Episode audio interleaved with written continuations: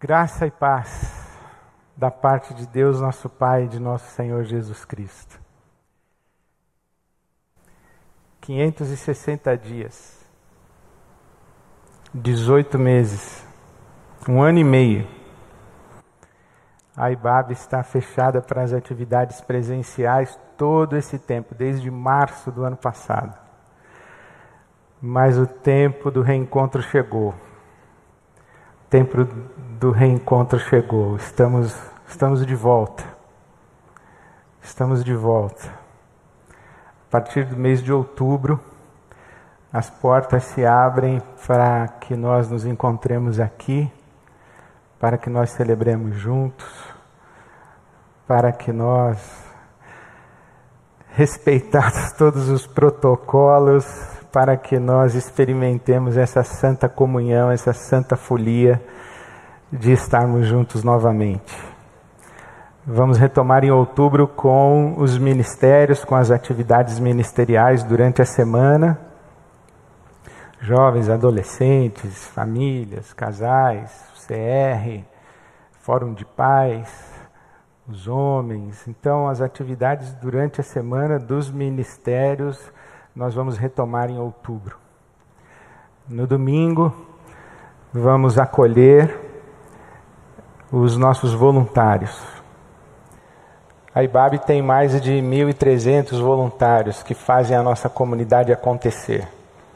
As bandas, o pessoal do coro, os voluntários no estacionamento, os líderes de pequenos grupos, os facilitadores do IBAB Criança, enfim, todas aquelas atividades e tudo aquilo que nós fazemos, nós fazemos principalmente através de uma mobilização de um, uma multidão de voluntários. Então, em outubro, vamos começar a recebê-los aos domingos e em novembro, vamos abrir para a comunidade toda.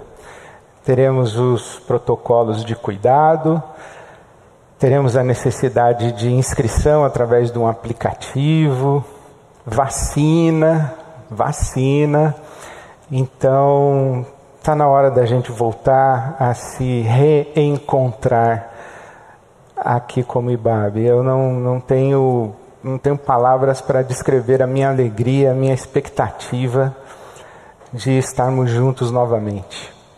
É, enquanto nós celebrávamos hoje pela manhã, cantando de Deus, acalmando tempestades, cantando sobre a forte mão de Deus que, que guarda os nossos dias, vendo aquelas imagens todas do nosso coral, é, o meu coração se encheu de muita alegria, porque esse tempo de estarmos juntos está, está chegando. Daqui a alguns dias estaremos juntos novamente. Então, se prepare, ore, coloque diante de Deus o seu coração, a sua expectativa. O tempo do reencontro chegou. Eu estou muito feliz com isso. Por enquanto, Estamos aqui, mais uma vez, lendo juntos a palavra de Deus. Hoje eu leio Efésios capítulo 4 e começo a ler no versículo 17. Efésios capítulo 4, versículo 17. Diz assim a palavra de Deus: No Senhor insisto no Senhor insisto que não vivam mais como os outros gentios que vivem na inutilidade dos seus pensamentos, eles estão obscurecidos no entendimento, estão separados da vida de Deus por causa da ignorância em que estão, devido ao endurecimento do seu coração. Tendo perdido toda sensibilidade, eles se entregaram à depravação, cometendo com avidez toda espécie de impureza.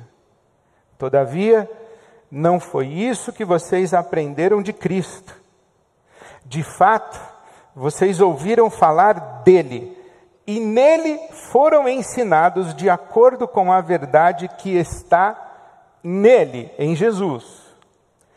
Quanto à antiga maneira de viver, vocês foram ensinados a despir-se do velho homem, que se corrompe por desejos enganosos, a serem renovados no modo de pensar e a revestir-se do novo homem, criado para ser semelhante a Deus em justiça e em santidade provenientes da verdade.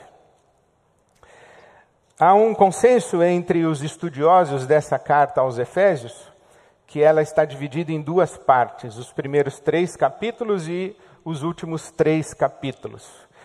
Nos primeiros três capítulos, o apóstolo Paulo está falando de teoria, ele está apresentando uma revelação. A segunda parte, os últimos três capítulos, ele está fazendo uma aplicação prática, ele está falando da maneira como nós respondemos à revelação que recebemos. Por isso é que nos primeiros três capítulos o apóstolo Paulo fala daquilo que Deus fez, daquilo que Deus fez por nós, daquilo que Deus fez na história, desde a criação, como se revelou na história, como reconciliou consigo a família humana, como reconciliou a família humana entre si, como abraçou todas as famílias da terra por causa da obra de Jesus Cristo, da sua vida, da sua morte, da sua ressurreição. Paulo fala no capítulo 1, versículos 9 e 10, qual é o, o, propósito eterno de Deus, é fazer com que todo o universo criado que estava em dispersão, que ele seja congregado, reunido, reconciliado, redimido e volte para estar girando ao redor de Jesus Cristo, o Senhor, o cabeça sobre todas as coisas, no céu, na terra, debaixo da terra, não somente neste século, mas também no vindouro. Então, Paulo está apresentando nos primeiros três capítulos a revelação do propósito eterno de Deus. Mas do capítulo 4 em diante, ele começa a falar de como isso causa impacto, o que isso implica para a nossa vida. Por isso que no capítulo 4, versículo 1, ele diz: Eu rogo a vocês que vivam de maneira digna do chamado que receberam. E no capítulo 4, versículo 17, que nós lemos hoje, o apóstolo Paulo diz: Eu digo isso e no Senhor eu insisto. Veja que no capítulo 4, 1, ele diz: Eu rogo. No capítulo 4, versículo 17, ele diz: Eu insisto. Ele diz: No Senhor no capítulo 4, versículo 1, no Senhor eu rogo, vivam desse jeito. E no capítulo 4, 17, ele diz: No Senhor eu insisto, não vivam desse jeito. Esse capítulo 4, o apóstolo Paulo vai falar sobre o jeito certo de viver, o jeito errado de viver. Há uma grande preocupação para você que estuda a Bíblia, você tem dois grandes desafios. Duas coisas devem ocupar o seu pensamento quando você está estudando a Bíblia. Primeira preocupação é você discernir o parágrafo. Quando é que começa um argumento e quando ele termina e começa um outro argumento, um outro assunto. Esse parágrafo pode ter dois versículos, pode ter três versículos, pode ter quatro capítulos. Por exemplo, na carta de Paulo aos Coríntios, tem um parágrafo de quatro capítulos em que ele está falando sobre um assunto apenas, a divisão da igreja. Aqui, eu entendo que nós podemos dividir esse parágrafo do capítulo 4, o versículo 17, pelo menos até o capítulo 5, versículo 21. É um longo parágrafo. É um longo parágrafo. Mas a segunda preocupação é discernir a lógica sistêmica desse bloco de argumentação. Você pode se ocupar em ler a Bíblia e tentar entender um versículo de cada vez, versículo por versículo. Mas eu sugiro que o seu melhor entendimento da Bíblia vai acontecer quando você entender qual é o argumento ao redor do qual todo o texto está girando. O que é que realmente o apóstolo Paulo está falando nesse longo trecho. Porque ele começa no capítulo 4, versículo 1, dizendo assim: Olha, vivam assim. No capítulo 4, versículo 17, ele diz: Não vivam assim. E então, a partir do versículo 25 do capítulo 4, ele dá uma longa lista de faça isso, não faça aquilo. Faça isso, não faça aquilo. O apóstolo Paulo diz a partir do versículo 5, 25 do capítulo 4: não fale mais mentira, fale apenas a verdade. Ele diz no versículo 26: Quando você ficar irado, não peque, mas procure a paz, apaziguem a sua ira antes que o sol se ponha. Depois, no versículo 28, o que furtava, não furte mais, mas trabalhe. No versículo 29, ele diz: Olha, não saia nenhuma palavra torpe da sua boca, mas apenas a palavra que for útil. Ele segue dizendo no versículo 30, no 31, livrem-se da amargura, da gritaria, das calúnias, livrem-se da raiva, da ira. Ele está falando sobre relacionamentos, mas ele diz: sejam bondosos, perdoem uns aos outros. Versículo 4 do capítulo 5, não haja obscenidade entre vocês. Versículo 3, não haja sequer menção de imoralidade sexual. Versículo 5 do capítulo 5: Não seja ganancioso, gananciosa, isso é idolatria, o amor ao dinheiro é idolatria. Ele segue dando uma longa lista, até que chega no capítulo 5, versículo 18: Não se embriague com vinho, mas deixe-se encher pelo Espírito Santo. No versículo 21 do capítulo 5, ele diz: Sujeitem-se uns aos outros, submetam-se uns aos outros no temor do Senhor. Por isso é que nesse capítulo, capítulos 4 e 5, Paulo está dizendo: olha, tem um jeito certo de viver, um jeito errado de viver. E ele oferece uma lista de faça isso, não faça aquilo. Mas seria muito estranho que ele estivesse nos oferecendo uma nova lei, uma nova regra, que ele estivesse fazendo uma espécie de atualização da Torá os rabinos identificaram e catalogaram na Torá, na lei de Moisés, 613 mandamentos. 613 pode não pode para quem deseja fazer a vontade de Deus.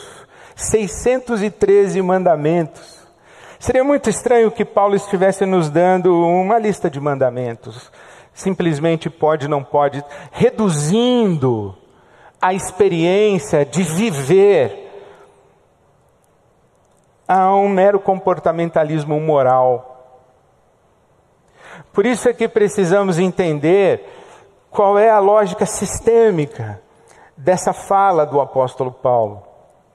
E essa lógica sistêmica, ela é revelada nesses versículos de 17 a 24 do capítulo 4 que nós lemos.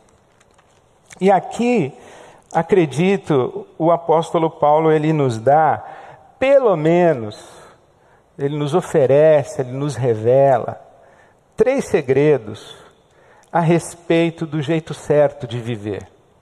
Sim, se eu, se eu fosse colocar um título nesse parágrafo, eu, eu teria como título O Jeito Certo de Viver.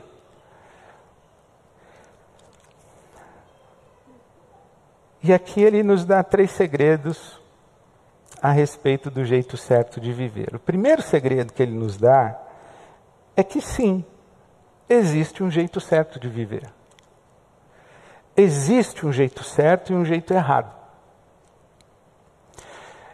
Eu quero repetir. Sim, existe um jeito certo de viver. A chamada pós-modernidade nos arremessou ao império da subjetividade. Eugene Peterson ele diz que a, a modernidade e a pós-modernidade nos trouxeram uma nova trindade santa, uma nova santíssima trindade. E ele disse que a nova trindade é meus santos sentimentos, meus santos desejos e minhas santas necessidades. Como se estivesse nos dando o critério a respeito do jeito certo de viver.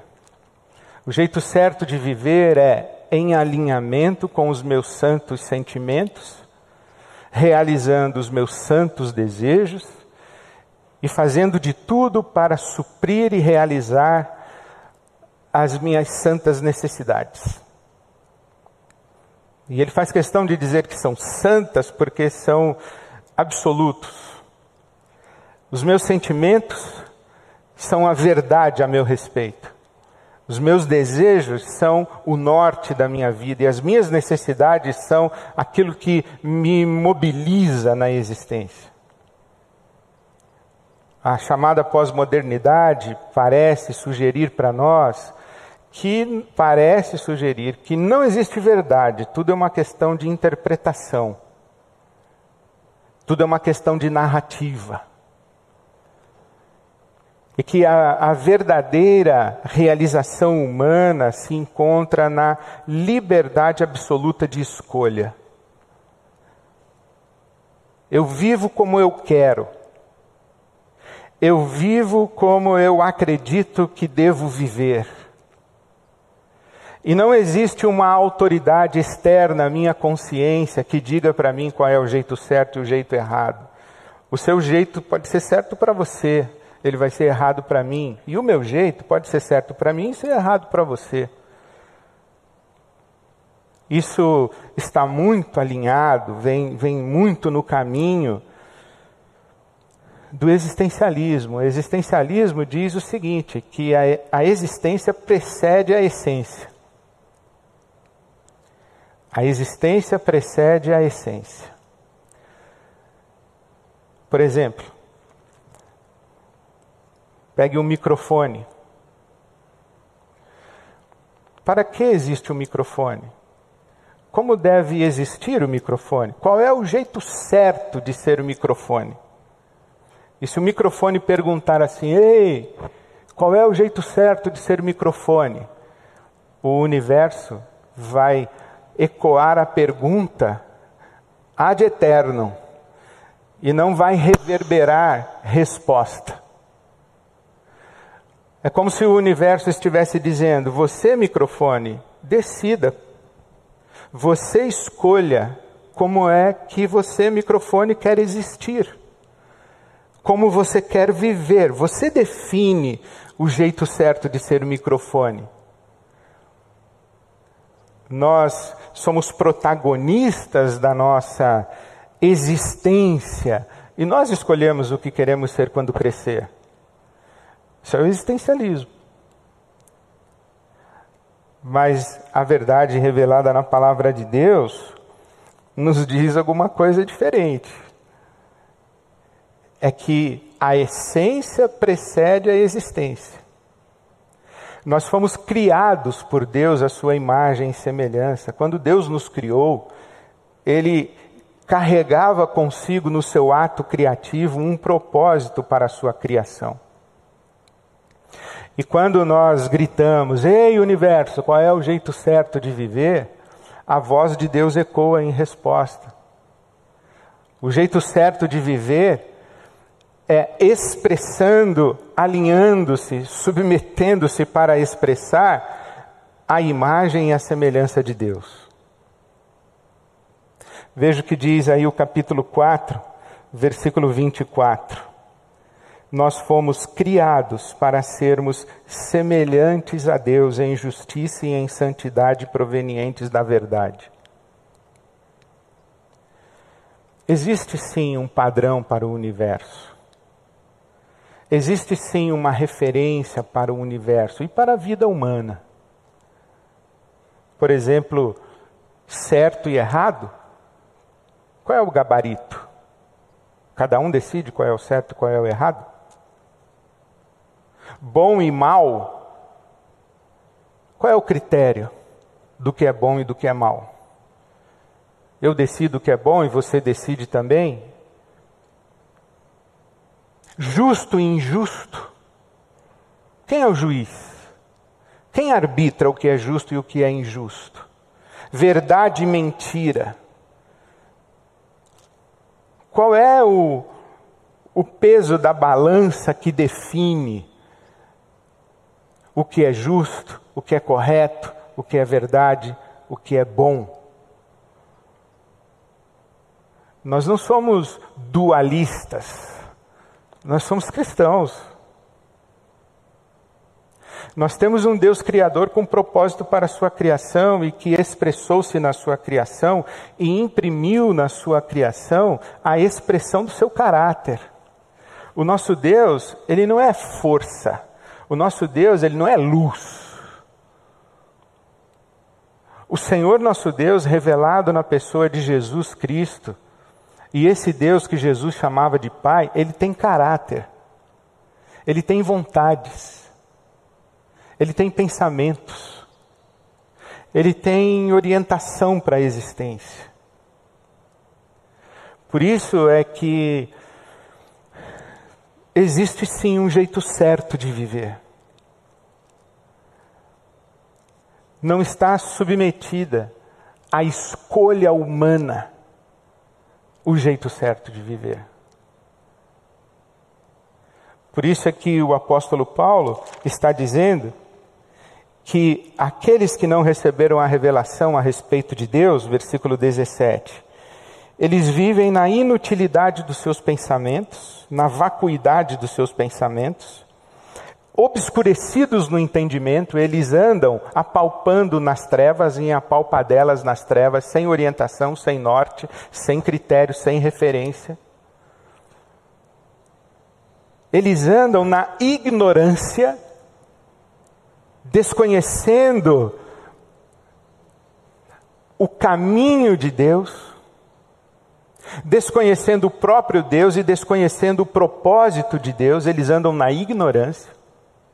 Por causa do quê? Por causa da dureza e do endurecimento do seu coração. E uma vez que estão nessa condição, eles se entregam à depravação, cometendo com avidez toda espécie de impureza, isto é, aquilo que chamamos maldade, aquilo que chamamos imoralidade no sentido de inaceitável, escandaloso, injusto, inominável, repulsivo, inadmissível. Isso é resultado de uma desconexão com Deus e de uma entrega da consciência humana aos seus próprios critérios de justo e injusto, bom e mal, verdadeiro e certo, verdadeiro e mentiroso, verdade e mentira. É quando o ser humano torna-se o seu próprio Deus e decide fazer com o mundo criado, com a realidade criada que pertence a Deus, aquilo que ele bem entende para satisfazer seus santos desejos, suprir as suas santas necessidades e viver de acordo com os seus santos sentimentos. Isto é, deuses de si mesmos essas pessoas são. Por isso é que existe sim um jeito certo de viver e Deus é o padrão, Deus define esse padrão do jeito certo de viver. Esse é o primeiro segredo. O segundo segredo que o apóstolo Paulo revela é que o jeito certo de viver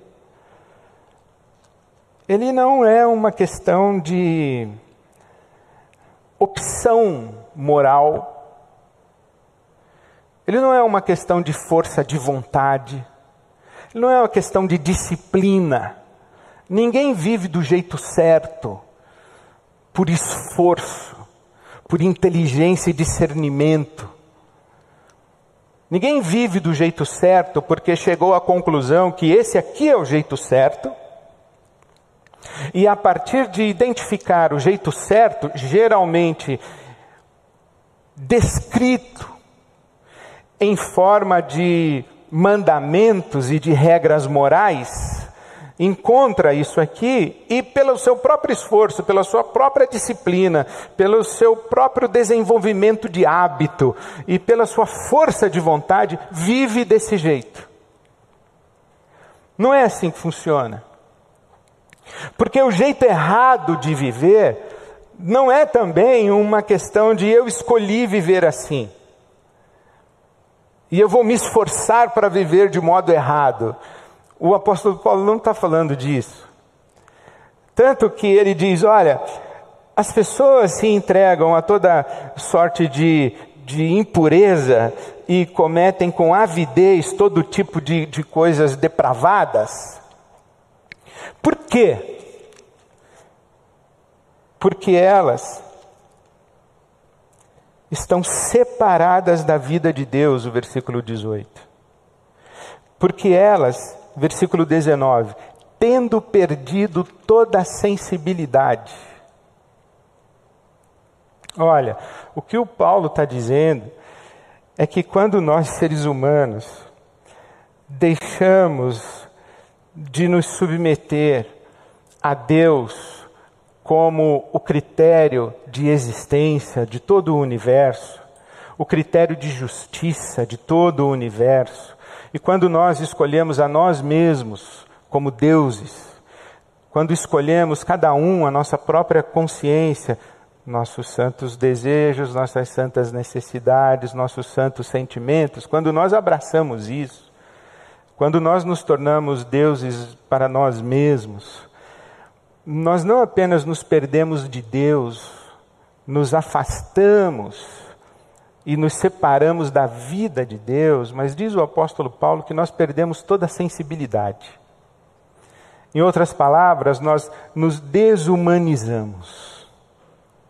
Nós perdemos a nossa identidade humana, porque, lembre, a nossa identidade humana é imagem e semelhança de Deus, do Deus Criador. Quando nós nos afastamos disso, nós nos coisificamos, nós nos bestializamos, nós perdemos a nossa humanidade. Isso o apóstolo Paulo repete no, na sua carta aos Romanos. No capítulo 1 da sua carta, ele vai dizer que dos céus, versículo 18, dos céus é revelada a ira de Deus contra toda impiedade e injustiça dos homens que suprimem a verdade pela injustiça Pois o que de Deus se pode conhecer é manifesto entre eles, porque Deus mesmo lhes manifestou, lhes manifestou. Pois desde a criação, Romanos 1, 20, desde a criação do mundo, os atributos invisíveis de Deus, seu eterno poder e sua natureza divina têm sido vistos claramente, sendo compreendidos por meio das coisas criadas, de forma que tais homens são indesculpáveis.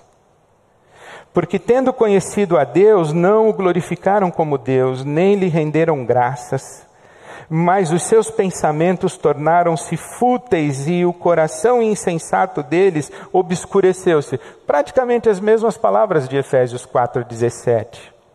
Dizendo-se sábios, tornaram-se loucos e trocaram a glória do Deus imortal por imagens feitas segundo a semelhança do homem mortal, bem como de pássaros quadrúpedes e répteis. Por isso, entraram por um caminho de confusão de sua identidade humana, e é por isso que colidem entre si o tempo todo. Veja, se a obra de Jesus Cristo foi nos reconciliar com Deus, e ao nos reconciliar com Deus, reconciliar toda a família humana, aqui está a maneira como o apóstolo Paulo está descrevendo: quem não está reconciliado com Deus, também não está reconciliado com a família humana. Claro que não está reconciliado com a família humana, porque se considera o ego a ser satisfeito em toda e qualquer circunstância. O que nós temos no mundo é um mundo civilizado é um mundo legislado, é um mundo com ameaças de punições, em que as pessoas, quando fazem o que é certo, elas fazem porque foram bem educadas, elas fazem porque elas temem o peso da lei, elas fazem porque estão sendo observadas, elas fazem porque lhes é conveniente, elas fazem porque é, é um pendor de bom senso. Mas a grande questão é quando o mal e a maldade atravessam o nosso caminho. É quando a tragédia bate a nossa porta, quando o nosso chão é retirado de debaixo dos nossos pés, quando nós somos confrontados com a nossa visão de mundo, quando alguém vem e diz que estamos errados, quando alguém nos exige dar passos para trás, quando alguém vem para usurpar aquilo que acreditamos ser nossa propriedade, quando alguém toca em uma pessoa que nós amamos, essas experiências limite de humanidade revelam revelam se nós somos apenas pessoas educadas e que temem a lei, ou que se julgam acima da lei, ou se nós somos realmente imagem e semelhança de Deus. Por isso que a vida do jeito certo não é uma questão de escolha racional, de opção moral. É uma questão de conexão espiritual. E esse é o terceiro segredo que o apóstolo Paulo revela para nós. É que se nós seremos pessoas que não falam a mentira, mas falam a verdade, que se iram, mas não pecam e buscam a paz e a reconciliação, Pessoas que não estão para roubar, furtar e tomar posse do que é alheio, mas estão comprometidas a trabalhar diligentemente, não para que fiquem ricas, mas para que tenham como repartir. Isto é, se nós somos pessoas que praticamos a generosidade, praticamos a justiça generosa e vivemos de maneira bondosa no mundo, se nós somos esse tipo de gente, se nós somos pessoas que não se embriagam com vinho, mas se, se rendem ao Espírito Santo de Deus, se nós somos esse tipo de pessoas, houve um fator determinante nisso, houve um momento em que nós trocamos de roupa. O Novo Testamento chama isso de novo nascimento. Jesus chama isso de novo nascimento. Jesus fala do arrependimento como, como a metanoia, um, uma, uma mudança completa de percepção da realidade. Veja que interessante que ele diz que nós andávamos na, na escuridão, na ignorância, com os nossos pensamentos e entendimento cobertos de trevas. Mas há um momento da nossa vida quando, quando a luz se acende quando nós saímos desse apagão existencial espiritual e a luz se acende. E uma vez que a luz se acende, nós não conseguimos ser mais as mesmas pessoas. Porque nós sofremos um, uma, uma transformação interior profunda. Que o apóstolo Paulo vai dizer aqui que é semelhante a tirar uma roupa velha e colocar uma roupa nova. Sabe, eu me lembro como se fosse hoje, aquele casal sentado à minha frente. Eles eram amantes um do outro. Aquele homem havia deixado a sua esposa com uma criança de colo e eles viviam juntos. E era um homem blasfemador. Ele frequentava a Ibabe com a sua amante, porque ela era da nossa comunidade. E ele, enquanto eu pregava, ele falava impropérios, palavrões, fazia brincadeiras e piadas ao fundo, inclusive incomodando pessoas ao redor. Mas eu lembro aquele dia quando eles vieram falar comigo, porque alguma coisa lhes aconteceu e a luz acendeu. Olha, veja que interessante o Paulo está dizendo aí nesse capítulo 5. Tudo que é exposto pela luz torna-se visível, pois a luz torna visíveis todas as coisas. Capítulo 5, versículo 13. Nós somos filhos da luz. Nós somos filhos da luz. Nós vivemos como sábios. E aquele dia, a luz acendeu. E eles vieram falar comigo, e vieram conversar comigo. E aquele homem disse assim: é, Ed, eu não sei explicar para você o que aconteceu, mas um dia você começou a falar da cruz de Jesus e de Jesus, e eu olhei, atrás de você havia uma parede muito suja. E o sangue de Jesus começou a escorrer daquela parede, de cima a baixo, e à medida em que o sangue ia descendo, a parede ia ficando linda, bela, e toda a sujeira ia se dissipando, e eu conseguia enxergar por trás da sujeira o que existia e o sangue de Jesus desceu. E eu entendi que aquela parede era a minha vida. E eu estou ouvindo. Aí a moça diz assim: Pastor, naquela noite, Alguma coisa aconteceu conosco. Porque quando nós chegamos em casa, eu abri o meu guarda-roupa e eu vi as minhas roupas, e eu tive vergonha. Eu, eu pensei assim: eu não tenho uma roupa decente para vestir para me encontrar com o pastor da minha igreja. Eu estou só ouvindo, não falei nada. A luz acendeu. Aconteceu com aquelas pessoas o que o apóstolo Paulo diz aqui no versículo 20 do capítulo 4 de Efésios. Todavia, não foi isso que vocês aprenderam de Cristo. Foi Cristo quem ensinou. Aprenderam da parte de Cristo. Não foi isso que vocês aprenderam de Cristo. De fato, vocês ouviram falar dele. Então, ele não é apenas o que ensina, ele é também o conteúdo ensinado. Quer dizer, é Cristo, vocês aprenderam de Cristo, e ouviram falar dele. Quer dizer, Cristo falando de si mesmo para nós. E olha o que ele diz mais: Nele vocês foram ensinados de acordo com a verdade. Nele.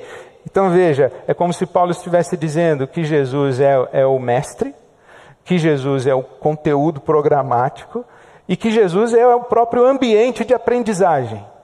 Porque vocês ouviram falar da parte dele, ele ensinou, a respeito dele, dentro dele. A respeito da verdade, como é que você sabe que aquilo que ele ensinou é a verdade? Qual é o critério da verdade? É ele. De acordo com a verdade que está nele, Efésios 4:20. Essa experiência com Jesus Cristo, esse encontro pessoal com Jesus Cristo, é como se Deus, de, de fato, de verdade, acendesse uma luz e você saísse da escuridão, você saísse da ignorância, você passasse por isso que os gregos chamavam de metanoia, uma completa transformação. E é isso que o Paulo fala. Veja o que ele diz aí no capítulo 4 de Efésios, que nós fomos, versículo 23, renovados no modo de pensar. A nossa cabeça mudou a nossa consciência mudou, a nossa interioridade mudou. É esse encontro com Cristo que faz com que nós sejamos é, cristados, cristificados. A gente nasceu de novo. E algumas coisas que nós fazíamos, algumas coisas que nós gostávamos, algumas coisas que eram nossas prioridades, algumas coisas que, que nós acreditávamos que nos constituíam, é, essas coisas elas se tornam para nós como uma roupa velha. A gente vestido com essas coisas diante de um espelho, a gente se olha e não se reconhece. Aí a gente tem que tirar essa roupa velha e colocar uma roupa nova. E por que que a gente tira a roupa velha e coloca a coisa nova? A roupa nova, porque a gente escolheu um novo guarda-roupa? Porque nós ficamos com vergonha do que, que as pessoas vão pensar de nós com essa roupa velha? Ou porque nós temos medo da polícia? Ou porque nós temos medo de ir para o inferno? Não, a gente põe uma roupa nova porque a roupa que a gente usa expressa o que a gente é. Então, quando Paulo diz assim: olha, não minta, fale a verdade, ele não está dando uma regra moral. Ele está dizendo: vocês não são mentirosos. Vocês não são ladrões. Vocês não são gananciosos e idólatras. É o que vocês são. Se você falar assim, Ed, por que você não mente? Eu falo, não, não minto porque eu não sou mentiroso. Uma coisa é, é, conviver com a tentação circunstancial, a outra coisa é aquilo que é natural do meu afeto. Por que, que eu não chuto pessoas que estão caídas à beira do caminho? É porque eu não sou violento, porque agredir uma pessoa agride a minha própria consciência. Isso não é virtude minha, é porque em algum momento da minha vida a luz acendeu. E eu não estou falando de ninguém em particular, eu estou falando que sim, o encontro com Jesus ele é absolutamente transformador de dentro para fora. O caminho da religiosidade moralista legalista ele é um caminho de opressão, ele é um caminho vertical, ele é um caminho de ameaça, é uma espiritualidade do medo. E ninguém consegue viver isso. Aí o que sabe o que acontece? As pessoas começam a desenvolver uma vida dupla. Elas se tornam hipócritas, elas se tornam personagens. Elas se comportam adequadamente em público. Mas dentro delas, elas estão sentindo-se culpadas, dentro delas, elas estão frustradas porque elas não conseguem. Nós estamos falando de religião, nós estamos falando de um encontro profundo com a pessoa de Jesus. Ser ensinado por Ele, a respeito dele, dentro dele, tendo Ele mesmo como critério daquilo que é o jeito certo de viver é o um encontro com Jesus. É, é, não tem palavra melhor do que as próprias palavras usadas por Jesus. É nascer de novo. O Evangelho não é uma nova tradição filosófica. O Evangelho não é uma nova lei moral. O Evangelho é o um encontro com uma pessoa. E uma vez que você encontra com essa pessoa, você vive aquilo que você é. Foi Jesus mesmo quem disse que a árvore boa não pode dar fruto ruim e a árvore ruim não pode dar fruto bom. E que são os frutos que revelam quem de fato nós somos. Então, quando Paulo diz vivam assim, não vivam daquele jeito, ele não está dando uma regra para a gente seguir. Ele está dizendo que o encontro com Jesus equivale a um jeito de viver, o jeito Cristo.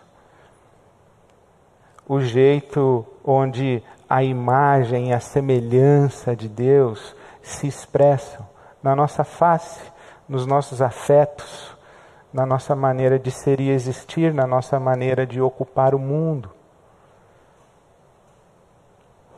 Isso é conversão. Isso é ser de Jesus. Isso é estar integrado no propósito eterno de Deus para toda a sua criação e para toda a família humana. Esse é o caminho do Evangelho. O meu desejo é que nesse caminho de experiência religiosa, você tenha uma experiência verdadeiramente espiritual. O meu desejo, a minha oração é que no seu caminho religioso, que nesse caminho religioso você tenha um encontro com a pessoa de Jesus que transforme radical e absolutamente você.